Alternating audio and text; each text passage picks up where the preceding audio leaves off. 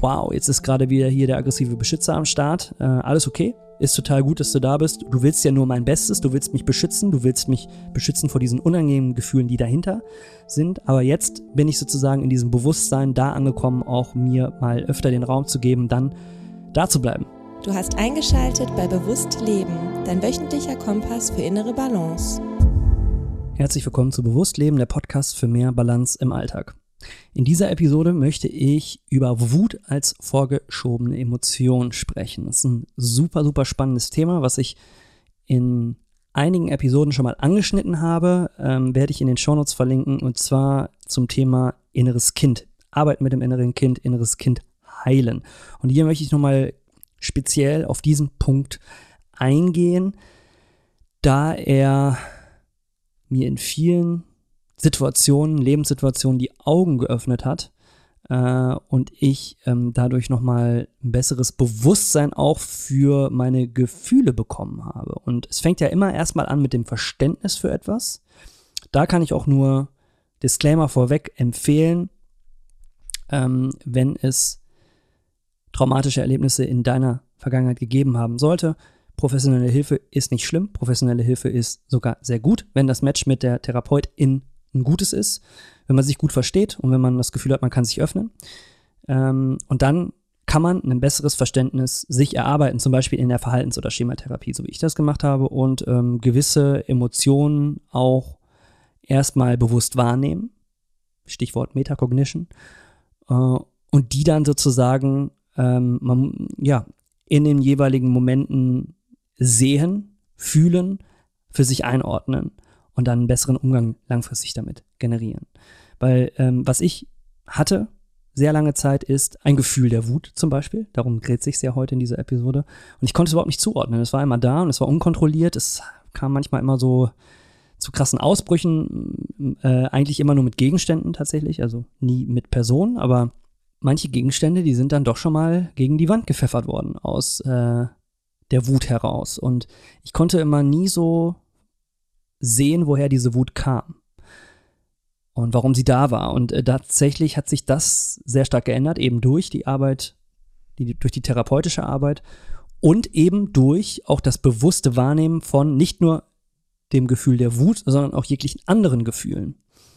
Mm, und das ist eine, tatsächlich so ein bisschen eine Übungssache, äh, dass man eben äh, im Leben nicht einfach nur diese Emotion fühlt, sie auslebt, äh, sondern tatsächlich sie auch bewusst wahrnimmt und sich dann fragt, okay, woher kommt die gerade? Was will die mir signalisieren? Was macht die? Und das ist ein unglaublich kraftvoller Prozess, dieser Bewusstseinsprozess oder dieser Bewusstwerdungsprozess, äh, genannt auch Metacognition. Bewusstes Wahrnehmen von deinen eigenen Gefühlen. Und ich habe lernen dürfen, dass ich ganz viele Gefühle habe, die ich unter den Teppich kehre. Weil das ja ungemütliche Gefühle sind. Ich glaube, damit bin ich nicht ganz alleine. Ähm, wenn man sich ja natürlich auch irgendwo äh, anschaut, ähm, wie stark Serien gebinged werden, wie, wie das Pornografie den größten Teil des Internets äh, ausmacht und da unglaubliche Klickzahlen generiert werden das sind ja auch alles Dinge, die uns ähm, vom Konsum her gut fühlen lassen. Auch alles okay, alles hat, hat seine Daseinsberechtigung, aber sorgt natürlich auch dafür, dass wir viele Gefühle, die, die wir fühlen wollen im Leben, gar nicht fühlen müssen. Äh, sondern wir können eben in alle möglichen Fluchtkanäle hineinrennen. Lass es auch Social Media sein. Also so ein TikTok-Rabbit Hole, das zieht dann auch, wenn man Pech hat, für ein paar Stunden in den Bann oder Gaming und ähm, der Konsum auch von externen Substanzen. Alles okay, wenn man da seinen Umgang mit findet, aber äh, was diese Konsumverhalten mit uns machen, ist natürlich irgendwo auch äh, Emotionen, die sehr ungemütlich sind, nicht fühlen zu müssen. Das bei mir jahrelang passiert tatsächlich. Dass ich mir so ein Gefühl der Einsamkeit, Hilflosigkeit, Scham oder viele Ängste, dass ich mir derer überhaupt nicht gewahr gewesen bin, dass ich mir die nie angeschaut habe und für mich die auch nie existent waren. Auch so eine Unsicherheit. Ich habe mich niemals als eine Person beschrieben, die unsicher ist. Ich war eigentlich immer, dachte immer, oh, ich bin, bin cool, ich äh, bin Musiker, ich mache mein Ding, ich lebe, lebe einen relativ freien Lifestyle und ähm, dass da auch irgendwo ähm, eben durch vergangene Erlebnisse auch eben Unsicherheiten, Ängste, Schamgefühle, Hilflosigkeitsgefühle irgendwo da sind, aber völlig tief vergraben äh, vor sich hingewabert haben. Das habe ich überhaupt nicht gesehen. Wollte ich auch nicht sehen, war mir auch eigentlich scheißegal. Bis man natürlich irgendwann zu einem Punkt kommt, wo äh, gewisse Verhaltensmuster, bei mir war das dann so, ich spreche über einen sehr individuellen Weg, äh, außer Kontrolle geraten sind. Ne? Also gewisse Konsum, Verhaltensmuster oder gewisse Kontrollzwänge oder eben aber, und jetzt komme ich zum Punkt dieser Episode, eine Emotion wie Wut, die tatsächlich eine Emotion ist, die sehr häufig aufgetaucht ist, die auf einmal sehr unkontrollierbar wurde, die mir selber auch vor mir selber Angst gemacht hat. Und die haben wir uns dann in therapeutischen Sitzungen mal genauer angeschaut. Und das ist ganz häufig eine Emotion, die sich eben vor diese anderen Emotionen geschoben hat. Also mit anderen Worten, damit ich Angst, Scham, Hilflosigkeit, Unsicherheit, Einsamkeit nicht fühlen musste, habe ich die Wut davor geschoben. Und die Wut, die konnte ich gut fühlen. Und ähm, die Frage ist dann auch an der Stelle, woher kam die Wut? Wer war die Wut? Ist auch eine ganz spannende Frage. Nicht mein erwachsenes Ich war wütend an der Stelle, sondern mein inneres Kind war wütend. Und das ist der entscheidende Knackpunkt oder das ist der entscheidende Aha-Moment gewesen, das zu verstehen und das zu sehen. Also der gesunde Erwachsene, das ist ja der, der im, im Hier und Jetzt am Ruder oder am Steuer sitzt. Zumindest sollte er das. Oder zumindest suggerieren wir uns das ganz häufig, dass der gesunde Erwachsene das tut. Ähm, aber dieser gesunde Erwachsene, also ich im Hier und Jetzt, der hatte sehr wenig Zugang zu den Gefühlen der Angst, Scham, Hilflosigkeit, Einsamkeit, Unsicherheit. Ich habe das so ein bisschen probiert, über die Musik zu managen. Das heißt, ähm, wenn ich mir aus den letzten Jahren zum Beispiel Songwriting-Texte von mir durchlese, dann sind das ganz oft Texte, die sich tatsächlich auch um Themen der Angst, Einsamkeit, Existenzangst, Verlustangst gedreht haben, aber dann auch irgendwie nur so doppeldeutig und nie so richtig, also fast schon unbewusste Verarbeitung dieser Gefühle gewesen. Mein Songwriting-Dozent an meiner Uni hat mir das immer mal gesagt, Alex, was willst du eigentlich sagen? Und was ist das, wovor du wirklich Angst hast? Also das war schon witzigerweise Jahre her. Shoutout an Jahr Brochewehen an dieser Stelle. Äh, waren die ersten Therapiesitzungen, also wo tatsächlich in den Texten sich gewisse Emotionen gespiegelt haben, aber nur sehr unbewusst und sehr schleierhaft. Also der gesunde Erwachsene hat da probiert, über die Musik einen Zugang zu diesen Gefühlen zu generieren. Aber bewusst wirklich wahrgenommen, dass die da sind, habe ich nicht, weil die habe ich verdrängt. Die habe ich weggeschoben. Ne? Auf Grund von Traumata und einfach dieser Lernkurve, dass es mir damit besser geht. Was ich damit gemacht habe, ist, ich habe das innere Kind ignoriert, weil dieses innere Kind sind ja sozusagen Gefühle, die aus der Vergangenheit weggedrückt werden und immer wieder weggedreckt werden.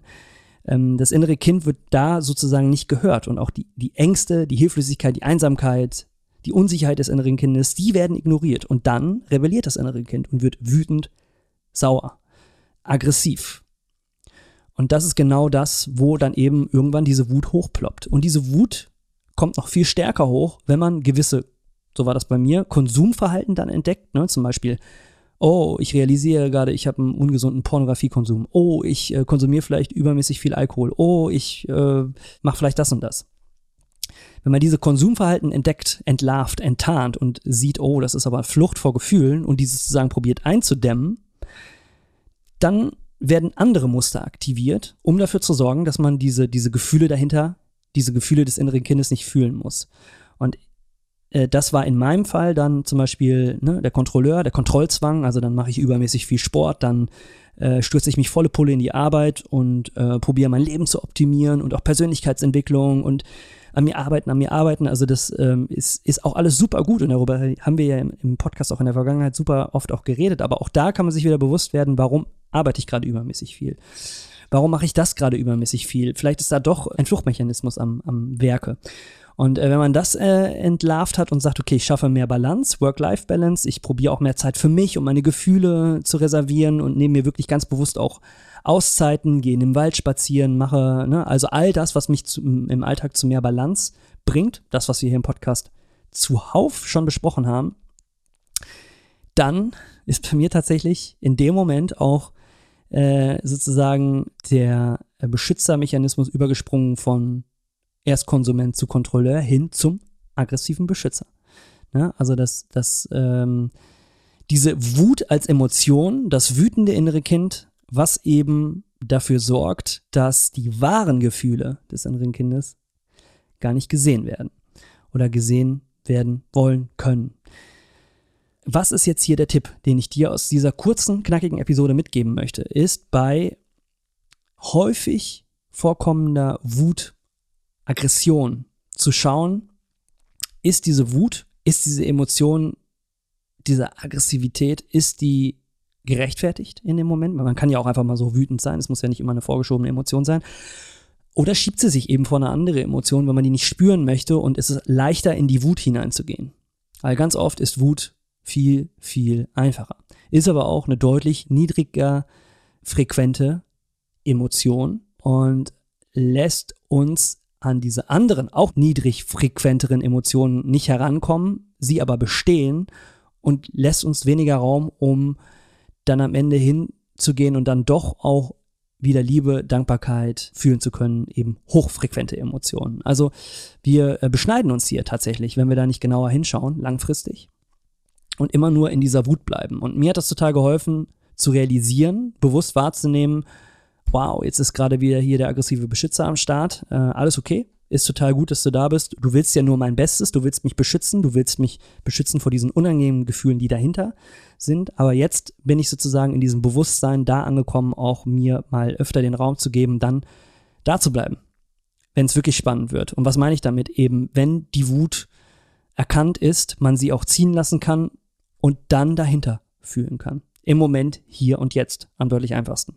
Das heißt, die Angst, die da ist, die zu versorgen, ähm, die Hilflosigkeits- oder Einsamkeitsgefühle zu sehen, zu versorgen, hm, sie einfach mal zu fühlen, das ist ja schon, das ist ja schon ein riesen, riesen Schritt, wenn man das schafft. Und ähm, da spreche ich als ein Profi im Flüchten äh, wirklich, wirklich davon. Aber man kann es schaffen, auch wenn man zugemauert ist wie oben hin. Denn der erste Schritt ist eben dieses Bewusstsein, dieses Bewusstwerden, ah, da ist gerade Wut am Werk und die will mich beschützen. Und dann ist man auch nicht mehr wütend auf seine Wut, sondern ist eigentlich dankbar für die Wut, aber sagt doch, okay, jetzt schaue ich dahinter. Jetzt fühle ich dahinter. Und was man natürlich machen kann, wenn es im Moment im Hier und Jetzt nicht klappt, sich tatsächlich hinzusetzen in eine Meditation, in einen meditativen Zustand und dieses innere Kind zu besuchen, sich vorzustellen, aha, äh, welche Situation kommt mir denn sofort hoch aus der Vergangenheit? Da muss man gar nicht groß suchen, das kommt. Ne? Wenn man sagt, man lässt sich da jetzt drauf ein und dann besucht man das innere Kind in dieser Situation, wo etwas Traumatisches passiert ist und versorgt ist. Das heißt, man, der gesunde Erwachsene, von dem wir schon gesprochen haben, der besucht sein jüngeres Ich in der Meditation an diesem Ort, wo etwas passiert ist. Und man nimmt dieses innere Kind einfach mal in den Arm. Man streichelt ihm über den Kopf, man sagt, alles wird gut, schau mich an, ich bin dein älteres Ich, ich habe die Erfahrung gemacht, ich bin jetzt hier, um dir zu helfen, du musst dir keine Sorgen mehr machen. Du brauchst keine Angst zu haben. Es ist okay, die Angst mal zu fühlen, aber du kannst sie loslassen. Es ist okay, dass du hilflos bist. Es ist okay, dass du dich einsam fühlst oder dass du Angst vor Einsamkeit hast. Es ist total okay, nach all dem, was uns beiden hier passiert ist, dass du unsicher bist oder dass du dich äh, schämst. Aber du kannst es loslassen. Ich bin da. Ich bin an deiner Seite. Und das ist die Versorgung des inneren Kindes.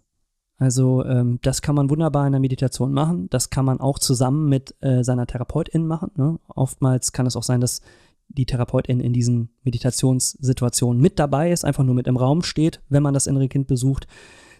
Super hilfreich, super heilsam, ähm, macht eine Menge mit einem.